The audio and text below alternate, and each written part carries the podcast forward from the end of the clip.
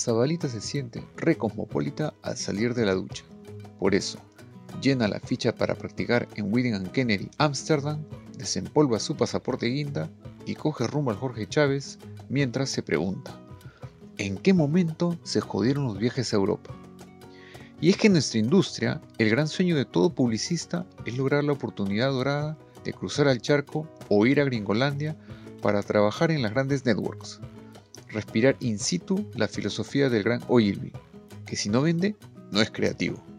O deambular por los pasillos donde se creó el Just Do It, bajo la firme creencia de haber llegado a la meca. Por eso nos seducen tanto los Van Dams sobre camiones o Elton John vendiéndonos tiendas por departamentos en Navidad. Es que para nosotros, estos son ejemplos de ese Hollywood publicitario que todos soñamos conocer. Pero queridos abalitanos, como dice el dicho, no todo lo que brilla es oro. Y se los digo con conocimiento, pues quien les habla es la encarnación de ese sueño. Así es. Luego de dos años de estudiar en España y trabajar para una de las reyes alemanas más prestigiosas de Europa, un miércoles cualquiera, frente al televisor, llegué a una conclusión que marcaría mi vida. Publicidad mediocre hay en todas partes y mucha. Sí, queridos abolitanos, en todas partes se cuecen habas y hasta se queman. Hay spots con producciones de dos por medio, jingles nada memorables, amas de casa bailando, infomerciales en polaco y ruso, malas adaptaciones de campañas globales, en fin, de todo como en una botica.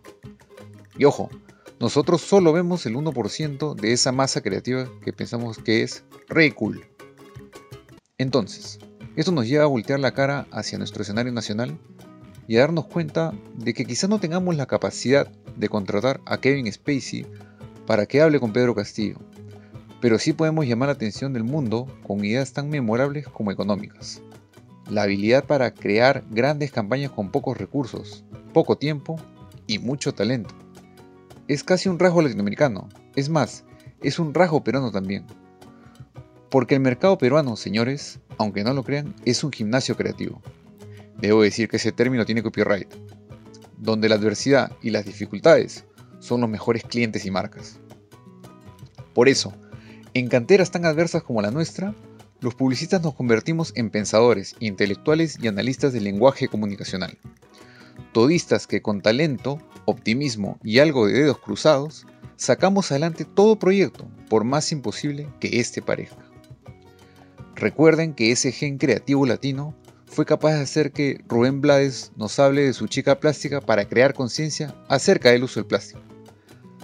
Que Puyol entrene a un equipo latino de niños en plena pandemia y que un panel que debería vender una universidad produzca agua para los más pobres. Entonces, mis queridos habitantes, no es necesario irte lejos para tener una buena idea. Esta tierra es tu mejor coach, pues la eterna cuesta arriba entrena tu ingenio, tu pasión y tu garra todos los días. Es que en un mercado como el Perú no se forman publicistas, se forman niñas de la comunicación. Y en verdad eso nos hace únicos. Soy César Erazo, nuevo redactor y orgulloso partícipe del equipo de Zabalita Brambil. Y te invito a un nuevo podcast la próxima vez que Zabalita se pregunte en qué momento se jodió lo que sea que se jodió. Hasta pronto.